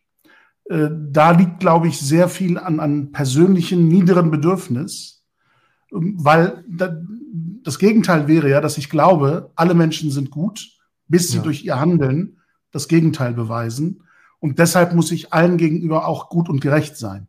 Das wäre zum Beispiel meinem Islamverständnis eher äh, näher, mhm. als zu sagen, nur wenn jemand durch ein absolut richtiges Verhalten und den Ausschluss von absolut falschen Verhaltensweisen mir beweist, dass er ein richtiger Muslim ist, nur dann muss ich ihn achten und respektieren und sein Hab und Gut respektieren, schützen und so weiter. Mhm. Und wenn er das nicht ist, dann darf ich ihn auch abwerten, schlecht behandeln, ausnutzen und so weiter. Und ich glaube, dass das ein niederes menschliches Bedürfnis ist, auch in der Frage von Identität, die ja sehr viel auch mit Singularität, nach dem Bedürfnis einzigartig zu sein, zu tun hat. So die Hybris des Iblis in der Offenbarungsgeschichte des äh, Koran zum Beispiel, ne? zu sagen, ich bin mächtiger als der andere, deshalb verbeuge ich mich nicht vor ihm. Ähm, dass das in vielen Menschen verankert ist, dass das unserem Wesen entspricht und dass es uns manchmal bequemer ist, diesem Wesen nachzugeben und dabei auch noch eine religiöse Legitimation heranzuziehen, damit ich mich besser fühle, indem ich sage, Takfir, das ist kein Muslim mehr. Dann fühle ich mich besser, wenn ich das vermeintlich durch irgendeinen Gelehrten beweisen kann, dass mein abwertendes Urteil richtig ist. Und in dem Kontext spielt vielleicht auch die Frage von Aydin. Ähm, wenn Islam allein eine Haltung zu den Dingen bezeichnet, worüber wir vorhin in der Unterscheidung Eigenschaft und Haltung gesprochen haben, kann man sagen, dass er keine Frage der Zugehörigkeit mehr ist. Kann also auch das Handeln von sogenannten Nicht-Muslimen in dem Sinne islamisch sein, fragt er. Ja. Ja, ja, ja, also ich will diese Frage mit Ja beantworten. Und äh, auch diese Unterscheidung zwischen, zwischen Musliminnen als eine Gemeinschaft, die scharf von anderen Gemeinschaften getrennt ist, ne? ähm, das ist auch etwas, was später entstanden ist. Also die heutige Forschung geht in diese Richtung. Das ist etwas, was später entstanden ist. So, das ist ähm, Mitte der Umayyadischen äh, Periode, so im ersten Jahrhundert auf jeden Fall. Aber erst da wurde so ein Schism, so ein, so ein Cut, so ein scharfes Cut äh, gemacht zwischen Musliminnen und Nicht-Musliminnen unter den Christen und, Juden. Ne? Ähm, die koranische Sprache ist da äh, manchmal ist sie scharf äh, getrennt, also die Kategorien, manchmal nicht. Ähm, auch in, in den Überlieferungen finden wir sehr widersprüchliche Aussagen. Man zeigt, dass auch einiges nicht äh, auch historisch äh, richtig ist. Ähm, aber ja, also was, was jetzt, was jetzt Aydin gefragt hat, will ich auch auf jeden Fall mit, mit Ja äh, beantworten. Also Muslim ist kein Name. Das, das, ist auch, das, das ist auch der Grund, warum ich immer von Hingabe spreche. Ne? Ich versuche das Wort auf Deutsch zu benutzen, um zu zeigen, dass es kein Name ist von irgendwas. Ne? Das ist genauso auch im Koran verwendet, im Sinne von Hingabe. Gerade wo du das erwähnst, denke ich an die Verse im Koran, ähm, die ja auch sehr missbrauchsanfällig sind und auch missbraucht werden von Muslimen, eben zu dieser eigennützigen Abwertung äh, gegenüber anderen, wo es heißt, wer einen anderen Glauben, wer eine andere Religion außer dem Islam sucht, der wird ja. von Gott nicht angenommen. Ja. Und da ist ja sehr stark von Muslimen der Wunsch, Islam als etwas Konfessionelles, als eine Eigenschaft von Zugehörigkeit zu verstehen. Aber unmittelbar in der Nähe dieses Verses stehen auch die Verse, und Abraham war ein Moslem und Moses war ein Moslem und Jesus war ein Moslem. Sie waren alles Muslime das widerspricht ja im Grunde historisch der Zuschreibung von konfessioneller Eigenschaft, von konfessioneller Zugehörigkeit. Weil damals gab es die konfessionelle, das konfessionelle Muslimsein, in dem man Mohammed als Propheten akzeptiert, gab es ja nicht, historisch, nicht, chronologisch. Die, die, diese, Aber wenn der, wenn der Koran trotzdem von diesen Menschen als Muslime spricht, dann muss er ja etwas anderes meinen als die bloße konfessionelle Eigenschaft. Die, ähm, also das Verhältnis zu Gott, das ist das Entscheidende wohl. Die dieser, Haltung. Dieser, ja. Also ja. Diese, dieser, dieser Vers im, im Koran, das hören wir in jeder Freitagspredigt. Ne? Ja, ja. Ähm, die Übersetzung ist, ist komplett falsch. Ist mhm. komplett falsch. Aus mehreren Gründen. Weil erstmal die, der Begriff und die Kategorie Religion, was immer mehr und mehr sogar von Religionswissenschaftlern abgelehnt wird und auch von Anthropologen schon so dekonstruiert wurde, äh, der Koran kann nicht von Religion sprechen, weil das ist eine Kategorie des 18. Jahrhunderts. Religion ist, ist die Schwester von Säkularisierung. Man brauchte einen Begriff, um überhaupt Säkularisierung zu denken. Äh, Dien ist nicht Religion. Der arabische Begriff Dien ist nicht, ist nicht Religion. Und, die, und Islam in dieser Ayah, die du erwähnt hast, äh, ich glaube, das ist in, in der dritten Sura, äh, äh Islam ist hier nicht als, als Name von ein, einer Religion gedacht. Ne? Das habe ich, also diese Eier habe ich oft so übersetzt, so äh, mit so wahrlich der, der, der Gehorsam, also der Gehorsam, den man Gott schuldet, das ist Dien, also Gehorsam, den man Gott schuldet, ist bei Gott die Hingabe, Islam zu ihm. Ja, das gibt eine ganz völlig andere Perspektive auf, auf das, auf, auf, auf das Ganze ja. eigentlich wenn man das exklusivistisch übersetzt, ne, Islam als Name einer Religion, wenn du ja. nicht ein Mitglied dieser Religion bist, oder dieser genau. Gemeinschaft bist, dann Game Over für dich, dann bist du zu den, genau. zu den Verlierern. Ähm, du hast irgendwas gesagt, was, worauf ich ähm, eingehen wollte, genau dieser, ähm, diese, diese Tendenz, die wir heutzutage haben, so andere abzuwerten, ne? indem man das eigene irgendwie betont und äh, in dem sich auch die Macht gibt, andere zu kategorisieren und äh, in einer Hierarchie irgendwie äh, zu, zu denken, ähm, hat auf jeden Fall mit identitären Diskursen. Ne? Und ähm, als du das erzählt hast, habe ich an meine Oma gedacht, ne? ob sie sowas tut. Ne? Macht sie absolut nicht. Und die ganzen Omis in meiner Kindheit, die ich kennengelernt habe, ne? Also in, in den 80ern und zu Anfang der 90er. Das waren, glaube ich, die letzten Zeiten vor der ganz großen Transformation, ne? ähm, was Anfang der 90er passieren wird, in vielen muslimischen Gesellschaften. Da waren, da waren immer noch so Überreste aus früheren, äh, früheren Zeiten. Und ich denke oft so an meine Oma und an, auch an, an ihre Mutter. Ich habe auch ihre Mutter kennengelernt äh, oder erlebt die hatten eine ganz andere Form der Religiosität. Ne? Also die, zum Beispiel auch diese Fragen, die wir jetzt lange thematisiert haben. Meine Oma hat nie danach gefragt, ist das erlaubt oder nicht erlaubt. Das spielt absolut keine Rolle für sie. Für sie ist Islam einfach beten. Sie betet nicht wie die Fuqaha, wie die Restgelehrten vorschreiben. Die, hat, die macht tausende Fehler jetzt nach den Restgelehrten, aber mit Demut und mit einer Liebe, die du vielleicht bei den Imamen nicht findest. ne? Bei Gott zugewandt sein, was Muslimun ja. bedeutet. Ne? Ja, äh, Islam für sie ist, ähm, ja, wenn, wenn sie kocht und ähm, die Nachbarn riechen, was sie kocht, dann muss sie etwas geben von diesem Essen. Äh, Islam für sie, dass wenn jemand stirbt, dass man für die Familie des Verstorbenen kocht, so ein paar Tage nacheinander, äh, Islam ist, dass wenn jemand an deine Tür klopft und fragt, hast du was gekocht, dann lädst du die Person ein und isst mit dir. Du sagst nicht, nee, wir haben heute. Das ist für sie Islam. Ne? Das ist ein Islam, was diese identitären äh, Auswüchse der Moderne gar nicht kennt. Ne? Wir hatten zum Beispiel auch so eine Nachbarin, Marokkanerin, die Christin ist, die, die Christin geworden ist. Genauso alt wie meine Oma übrigens. Also auch so eine alte Frau. Und die ist Christin geworden. Denkst du, irgendjemand in der Nachbarschaft hat gesagt, die ist Kafir geworden oder man muss sie boykottieren? Absolut nicht. Absolut nicht. Ne? Äh, man hat sie weiter wie Muslime behandelt. ich glaube auch nach ihrem Tod und so. Man, man denkt nicht wie die Restgeräte. Nein, dürf, dürf, darf man nicht äh, bei Muslim, muslimischen Friedhöfen und so. Absolut nicht. Absolut nicht.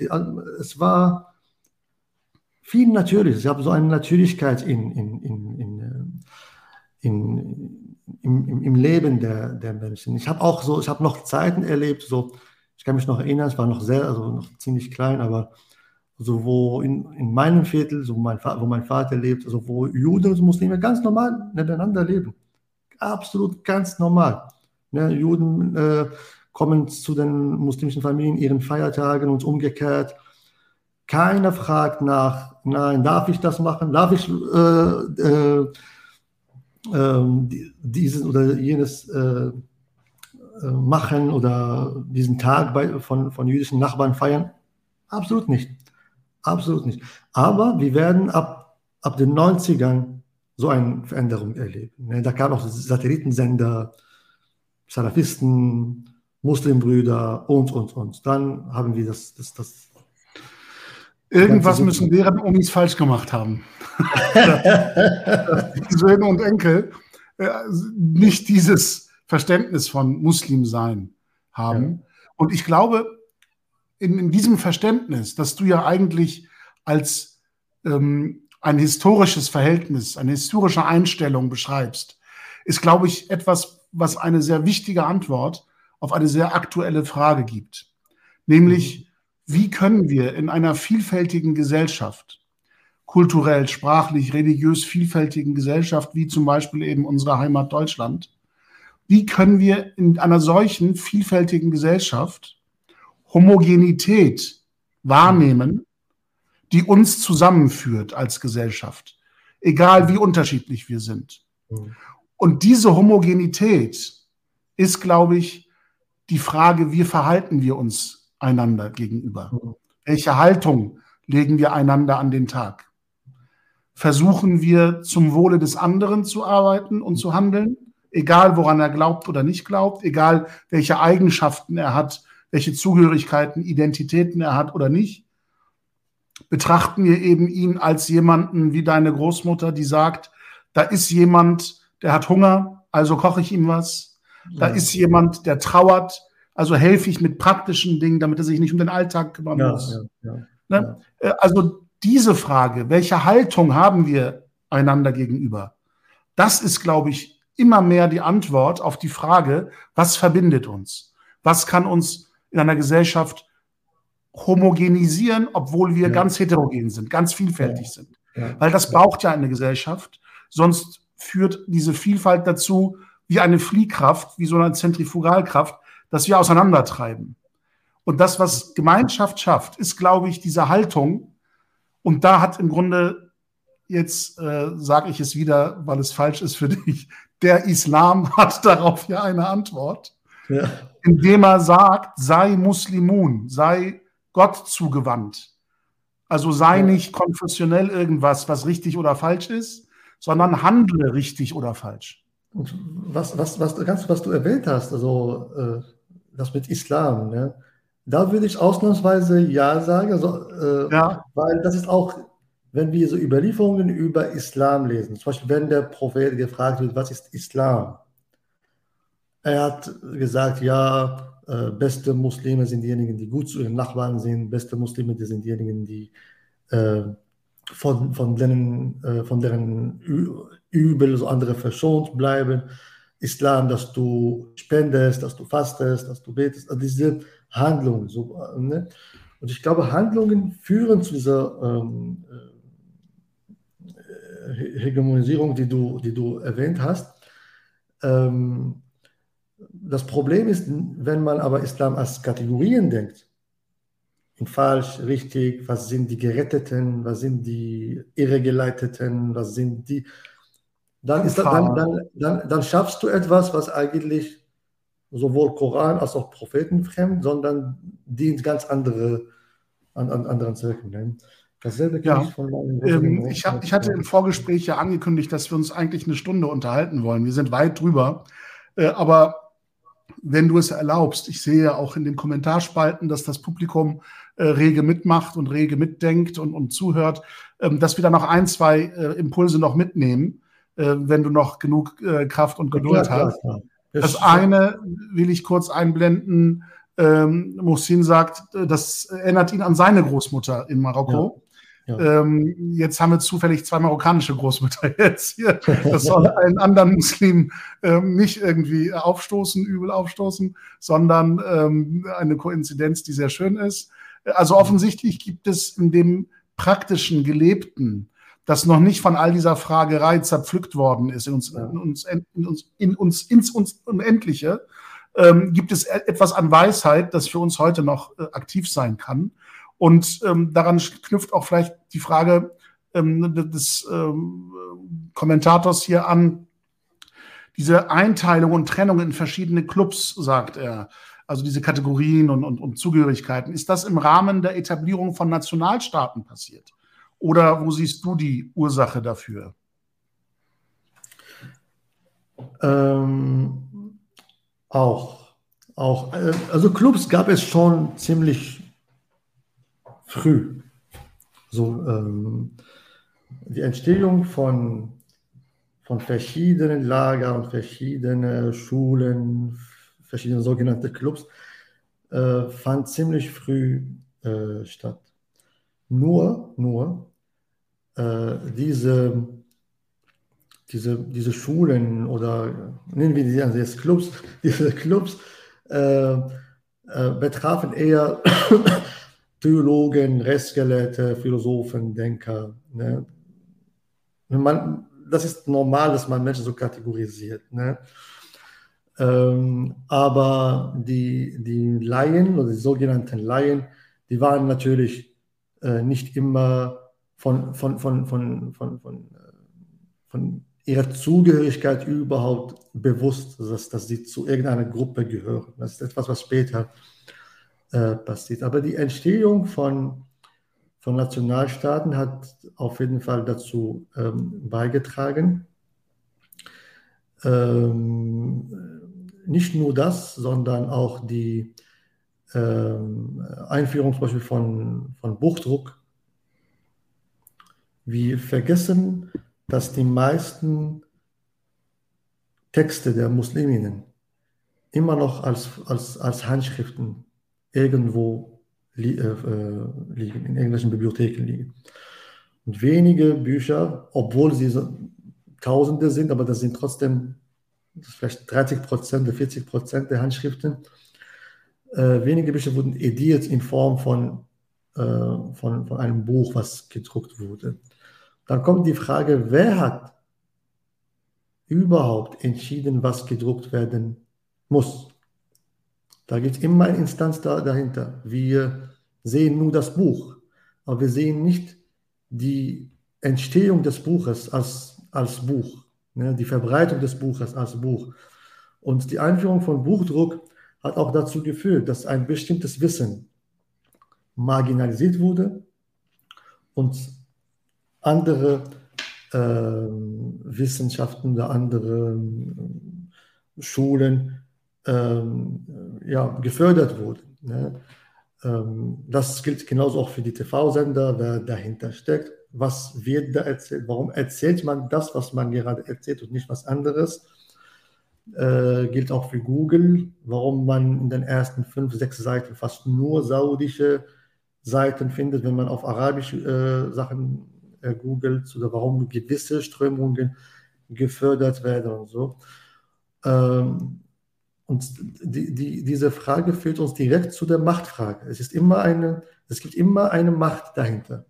Ja, also Wissen und Macht sind nicht voneinander irgendwie äh, zu trennen. Also das Wissen, was gerade Mainstream ist, ist nicht einfach so Mainstream geworden, weil das Wissen irgendwie überzeugend ist, sondern es gibt immer eine, ein, eine Macht dahinter. Ja. Ähm, Genau, so, der, der Nationalstaat hat auf jeden Fall ein, eine Rolle gespielt und wie gesagt noch weitere äh, Gründe. Ne? Weil er auch so etwas wie eine identitäre Abgrenzung zum anderen ja, ja, herstellt ja. im Kollektiven. Jetzt haben wir zwei Wortmeldungen, die ich nicht unterschlagen will, damit es nicht heißt, ähm, wir würden dem Titel das unbequeme Gespräch nicht gerecht werden wollen.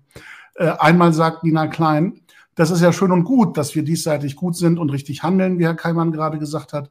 Aber es gibt doch trotzdem Regeln, Gebote, Beten, Fasten und so weiter. Und daran schließt sich äh, Akif Shahin auch an. Sollen wir jetzt nur noch gute Menschen sein und nicht mehr Gebote und Co. einhalten? Irgendwie ist mir das zu einfach und auch zu beliebig. Warum sind wir dann noch Muslime? Und ähm, eine Antwort darauf gab es eigentlich ja schon, äh, auch im Kommentarbereich. Auch das will ich nicht unterschlagen, weil die islamischen Gebote dir sehr dabei helfen können, ein guter Mensch zu sein und ein besserer Mensch zu werden. Und das Fasten kann Mitgefühl, Geduld, Bescheidenheit lehren, das Gebet ebenfalls. Hinzu kommt Demut. Also das, was gerade im Kommentarbereich geschieht, ist ja gerade die Diskussion. Äh, ich will dir die Antwort nicht vorwegnehmen, aber meinem Empfinden nach gerade die Diskussion, was macht mich denn zum Muslim? Und das ist, jetzt kommen wir immer wieder auf die gleiche Differenzierung hin. Ist das eine Eigenschaft und Zugehörigkeit, die mir bestimmte Gebote und Verbote auferlegt? Oder mhm. ist es eine Haltung, die von mir eine bestimmte Verhaltensweise abverlangt, eine bestimmte Einstellung abverlangt?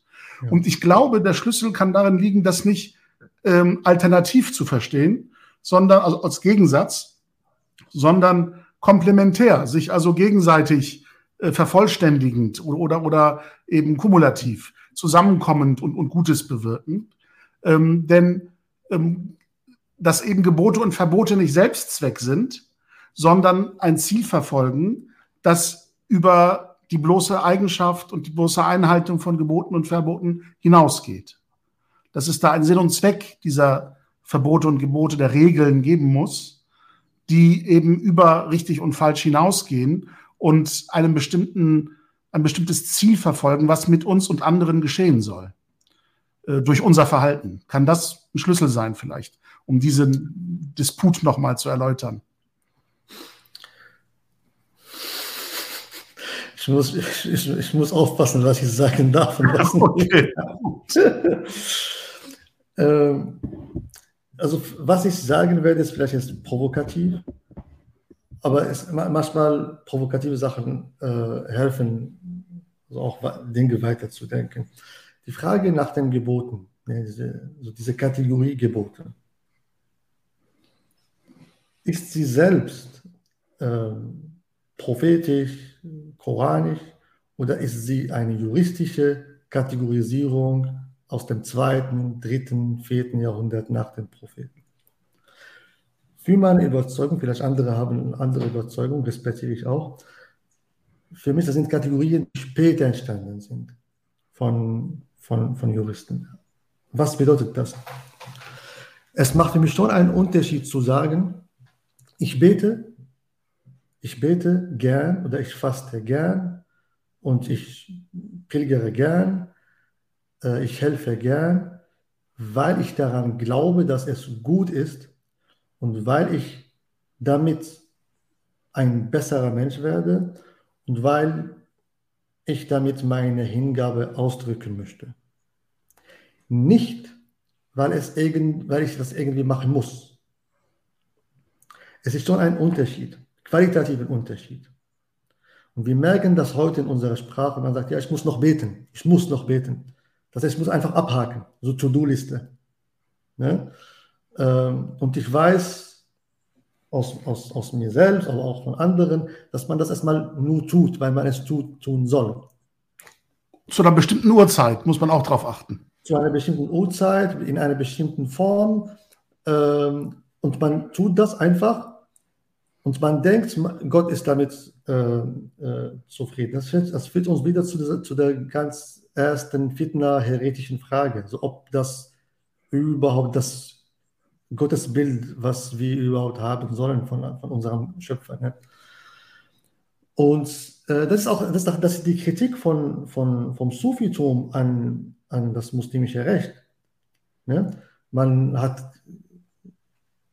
also die Kritik, äh, Kritik ausgeübt, dass, dass man nur an der Oberfläche, an der Oberfläche bleibt. Diese, diese Handlungen wenn man sie einfach als, Hand, als Gebote versteht, einfach als Handlungen versteht, dann ähm, es, es, bringt nicht viel. Ne? Also, also als der Prophet gefragt wurde, warum betest du überhaupt? Der hat nicht gesagt, ich bete, weil ich äh, das machen muss oder weil es ein Gebot ist. Also ich bete aus Dankbarkeit. Ne? Das ist der Unterschied, das ist ein qualitativer Unterschied. Und ob man jetzt, sag mal so jetzt heretisch, ne, man betet nicht und man fastet nicht. Und ich würde sagen, die absolute Mehrheit der Musliminnen hat, glaube ich, nicht gebetet im, im Laufe der Geschichte. Es gibt sehr schöne Berichte dazu, also aus, aus dem 12. Jahrhundert oder dem 13. Jahrhundert, wo, wo die Gelehrten sich beschweren, dass die Menschen nicht beten und so. Äh, mit uns, man, oder man macht das mal, mal nicht und so. Juristen, der Rest werden, das juristisch denken, werden sagen, nein, das ist eine Straftat, aber es ist eine Straftat im jenseitigen Sinne. Diese Person muss dann später bestraft werden, weil sie ihr ein Gebot nicht. so äh, verletzt hat. Und das ist der normative Diskurs. Was wir vergessen, es gab Diskurse parallel zu diesem normativen Diskurs, die äh, das anders ähm, gesehen haben, betrachtet haben. Also die Frage, wie gesagt, jetzt ähm, Gebote oder nicht, äh, also Einhalten oder nicht Einhalten, ich glaube, das, das ist nicht die Frage. Die Frage ist, aus welcher Überzeugung ich das mache. Ne? Ich fühle mich dabei erinnert an eine, ich sage jetzt mal Anekdote, weil ich nicht genau weiß, ob sie ein Hadith ist oder nicht. Also ich kann mich an die Quelle und, und die Kategorie nicht erinnern, woher ich diese Geschichte in Anführungsstrichen kenne. Aber sie sagt für mich sehr viel über dieses Glaubensverständnis von Geboten, Normen und Haltung aus. Etwas, was sehr viele Musliminnen auch provoziert. Dieser Gedanke, der in dieser Geschichte oder Anekdote zum Ausdruck kommt, wo es heißt, Gott kann einem Menschen das Paradies verwehren, obwohl er sein Leben lang tugendhaft muslimisch gehandelt hat, aber einmal einen Fehler gemacht hat. Und gleichzeitig kann er einem Menschen, der sein Leben lang falsch gehandelt hat, aber einmal eine gute Tat vollbracht hat, mhm. das Paradies öffnen und von Strafe und Hölle befreien. Ja. Diese Vorstellung ist für Muslime ganz unerträglich, habe ich das Gefühl weil sie das Gefühl haben, je mehr ich Gebote und Verbote einhalte, desto mehr erwerbe ich sozusagen selbst gegenüber Gott den Anspruch, ins Paradies zu kommen. Das darf er mir dann irgendwie nicht mehr verwehren, wenn ich mich so anstrenge. Und ja. das ist, glaube ich, auch die Quelle, und das ist vielleicht ein Zeichen, dass in so einem Denken nicht gut, nichts Gutes liegt, die Quelle, andere abwerten zu wollen im Vergleich zu sich selbst und zu sagen, der ist nicht so fromm, der hält nicht so viele Gebote ein. Der macht mehr Verbote als ich oder äh, macht verbotene Dinge als ich, weil man ihm so ein bisschen das Paradies neidet, wenn er nicht genauso entbehrt und, und äh, streng und, und asketisch lebt wie man selbst. Also je strenger ich mich reglementiere, desto mehr habe ich Aussicht auf das Paradies. Ja. Und wenn jemand legerer lebt, aber durch eine gute Tat plötzlich ins Paradies kommen kann, das, das finde ich fast. Dann gehe ich lieber in die Hölle mit dem zusammen, als mit ihm ja. zusammen ins Paradies. Weißt so denken, glaube ich, viele Muslime.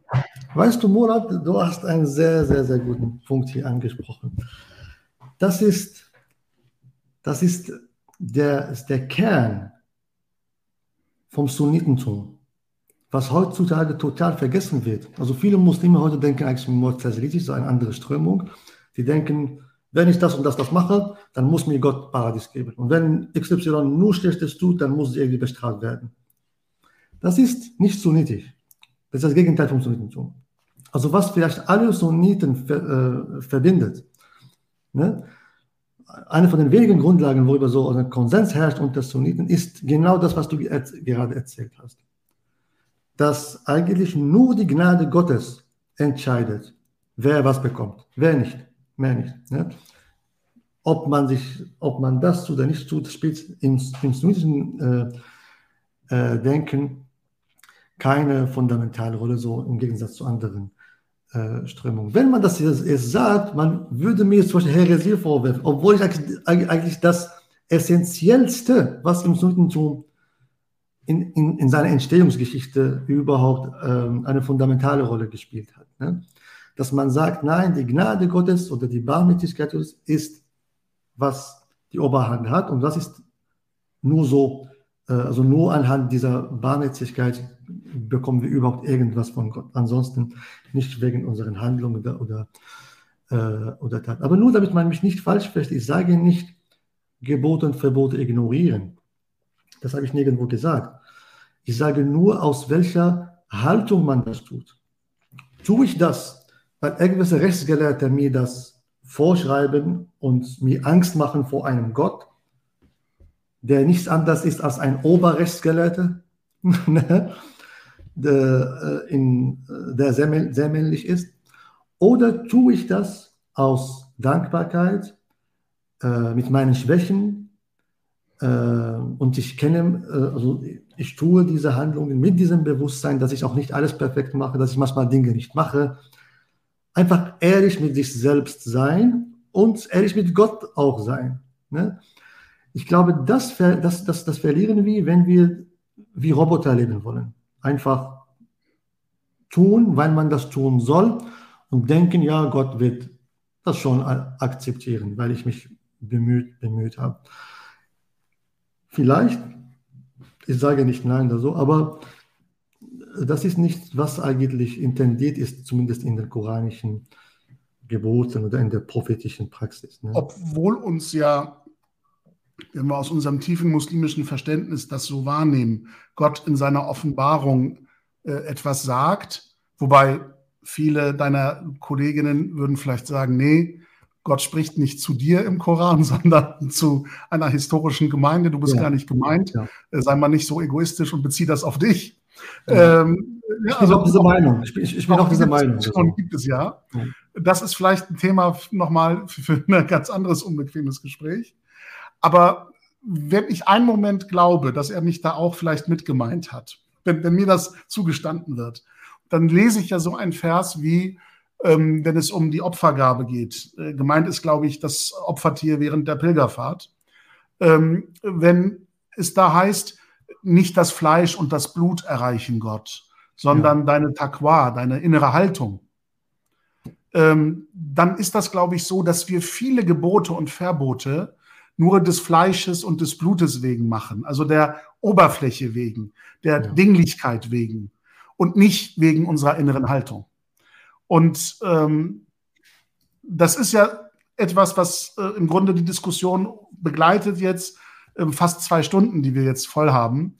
Ähm, und, und einer der Kommentierenden äh, sagt, wir machen uns das Leben extra kompliziert. das, ist, das ist vielleicht tatsächlich dieses Masochistische, das in jeder Religion vielleicht ein bisschen veranlagt ist, wenn sie anfängt, institutionell zu werden, äh, weil es da sicherlich auch um Macht geht. Ähm, ich bedauere es, dass ich jetzt die vielen Kommentare, die noch aufgeschlagen sind, ähm, so ein bisschen barsch abschneiden muss jetzt, weil mein Blick auf die Uhr tatsächlich jetzt sagt, dass wir bei 22 Uhr angelangt sind. Und ich will äh, Ali wirklich nicht äh, über die Zwei-Stunden-Grenze treiben mit den Kommentaren. Ich nehme das aber als Zeichen wahr, diese rege Beteiligung und die Diskussionsfreude, dass das Thema, über das wir uns unterhalten haben, ähm, äh, unbequem auf viele Art und Weise ist, weil sie an bestimmten gefestigten Einstellungen zum Glauben äh, zweifeln oder rütteln und dass wir vielleicht das Gespräch mit einer ähnlichen Thematik nochmal fortsetzen sollten. Ähm, das ist, glaube ich, etwas, was ähm, größere Bedeutung hat als die Frage, ähm, ob das Haar, das man verschluckt hat, tatsächlich das Fasten bricht. In dem Sinne will ich äh, Ali ganz, ganz herzlich danken für deine Geduld, deine Erklärfreude und auch ähm, deine Nachsicht mit vielleicht äh, etwas äh, dümmeren Fragen, die ich gestellt habe nee, und den nee, klugen Fragen, die aus dem Kommentarbereich gekommen sind. Ich danke dir ganz herzlich und ähm, ich hoffe, dass wir das Gespräch tatsächlich nochmal fortsetzen mit einem anderen Schwerpunkt vielleicht, aber auf jeden Fall nochmal in die gleiche Richtung schauend und blickend und suchend bei allen anderen, äh, die bis zu dieser späte Stunde noch dabei geblieben sind, ähm, äh, bedanke ich mich ganz herzlich für die rege Teilnahme und verspreche, dass auch die Gedanken, die jetzt nicht nochmal eingeblendet worden sind aus dem Kommentarbereich, nicht komplett verloren gehen. Die werden ja gerade auf YouTube archiviert. Wenn man sich das volle Video anschaut, kann man den Chatverlauf der Kommentare auch nochmal sich einblenden lassen. Das wird uns sicherlich auch ähm, Anlass sein, zu schauen, welche Highlights wir ähm, aus dem Video nochmal extrahieren und gesondert nochmal anbieten und vor allem an welchen Stellen wir das Gespräch vielleicht in ähnlicher Konstellation nochmal fortsetzen. Ali, du bleibst noch bitte einen Augenblick im Studio in Anführungsstrichen und allen anderen wünsche ich, ähm, weil wir uns vor dem Ramadan in diesem Format nicht mehr sehen werden, jetzt schon eine gesegnete Fastenzeit. Mit Blick auf die Fastenzeit werden wir tatsächlich die Episode des unbequemen Gesprächs ähm, für den kommenden Monat verschieben. Also im April wird es kein, Ende April wird es kein Gespräch geben, sondern wir werden das in der ersten Maiwoche nachholen. Dann auch, nachdem alle ähm, Ramadan gefeiert haben, nach dem Fasten und ähm, hoffentlich dann in dieser feierlichen, besinnlichen Stimmung dann auch Lust haben, einem weiteren Gespräch zuzuhören und zuzuschauen, Auch dann wieder mit einem spannenden Gast, das kann ich äh, jetzt schon versprechen. Aber wie immer behalte ich mir die Ankündigung vor bis kurz vor dem Gespräch, damit auch die Neugier dementsprechend groß ist. Herzlichen Dank an alle nochmal und auch an Ali und bis zum nächsten Mal.